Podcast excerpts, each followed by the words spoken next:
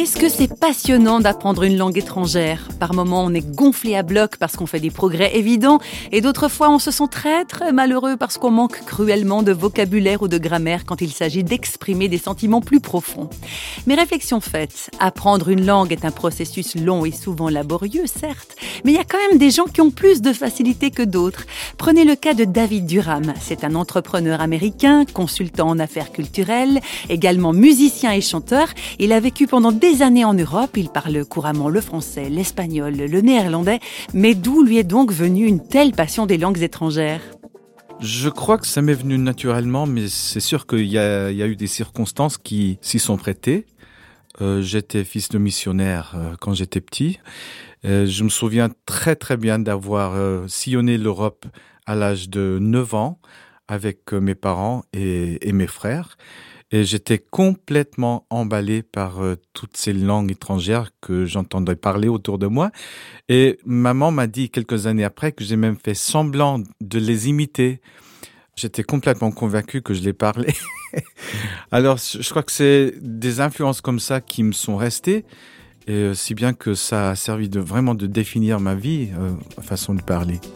David Durham, un don évident pour les langues étrangères. Un autre aspect important de sa vie, sa foi chrétienne. Comme j'ai dit tout à l'heure, j'étais fils de missionnaire, donc j'ai baigné dans la foi chrétienne toute mon enfance.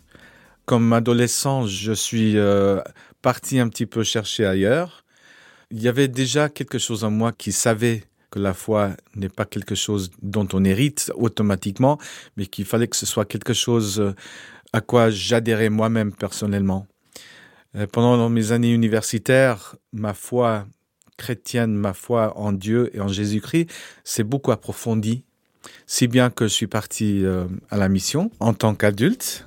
Mais depuis quelques années, je me suis retrouvé dans quelques remises en question, mais c'est pas une chose négative de se poser des questions. David Durham, comment ça se fait que votre foi chrétienne soit restée au travers des années au contact d'autres cultures et surtout d'autres croyances? Je crois que c'est justement, entre autres, ce contact avec les autres cultures qui a solidifié ma foi. Parce que moi, je constate dans quelques cultures que ce soit des choses belles, je crois, qui ont été placées dans ces cultures justement par Dieu. Je crois que Dieu est créateur. Je crois qu'il n'est pas un créateur à la retraite, mais un créateur actif, vivant, qui continue de créer des, belles choses.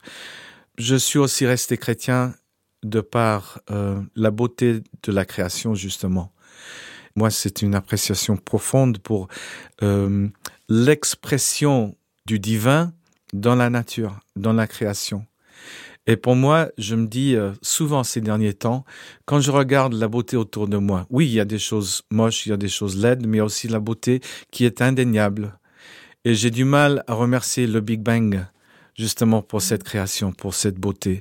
Je suis obligé de remercier quelqu'un ou quelque chose. Et pour moi, ces remerciements se dirigent vers Dieu le Créateur, comme je l'ai compris. Et on n'a jamais fini d'apprendre à le connaître, ce Dieu créateur. Et quand on lui dit merci, c'est comme quand on apprend une nouvelle langue. Au début, on cherche ses mots, on a besoin de vocabulaire, et puis après, on n'arrive plus à s'arrêter de lui parler.